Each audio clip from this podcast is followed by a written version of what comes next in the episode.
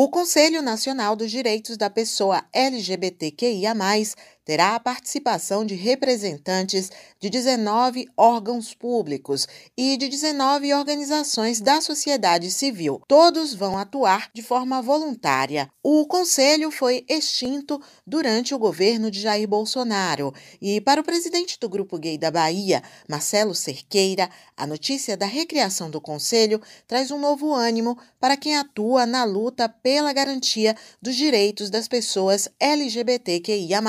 Ora, em 40 anos do GGB, do Grupo Gay da Bahia, o qual sou presidente atualmente, é, nós já vimos muita coisa acontecer nesse país, né?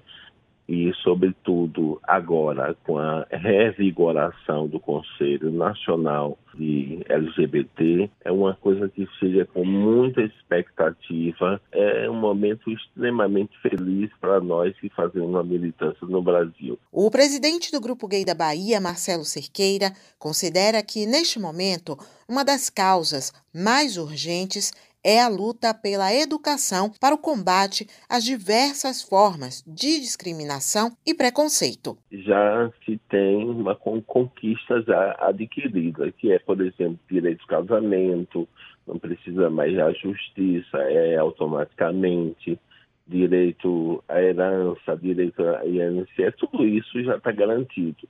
Agora que nós precisamos ter um avanço importante e sério, sobretudo na questão da educação, porque essa constitui ainda é, uma barreira meio que intransponível, mas que nós vamos vencer considerando que o Conselho ele tem a prerrogativa de é, sugerir, de orientar ações de combate à LGBTfobia, e esse é um mal ainda do século. Né? Muitas pessoas é, são preteridas, muitas pessoas morrem por conta da LGBTfobia e isso tem que parar no Brasil, que é o Brasil democrático que nós é, ajudamos a construir, que pagamos impostos. Então, é, a LGBTfobia não deve ter espaço. Então, essa vai ser uma luta que precisamos é, união de todos e esforço coletivo para vencer. Na Bahia,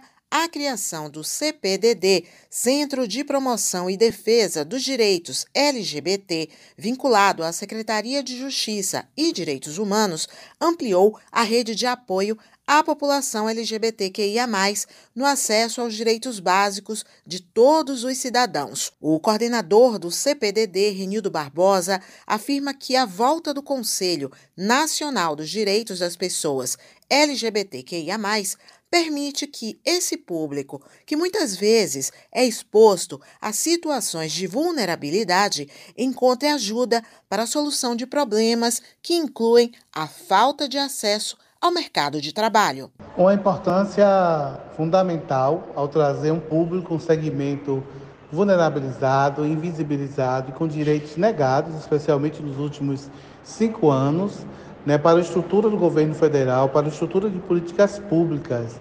Então, toda essa relevância, esse, é, trazer de novo esse conselho, falar com que pessoas LGBTQIA+, sintam-se visibilizadas, sintam-se é, devidamente representadas numa estrutura governamental que norteia as discussões em diversas outras instâncias do país. E falando em mercado de trabalho, o Centro de Promoção e Defesa dos Direitos LGBT da Bahia está com inscrições abertas para duas atividades que reúnem conteúdos úteis para a formação profissional. Nesta sexta-feira, tem palestra sobre ferramentas de organização e na próxima semana tem oficina de roteiro para quem deseja criar conteúdos audiovisuais e ter a chance de conquistar lugares de destaque para contar histórias reais ou de ficção.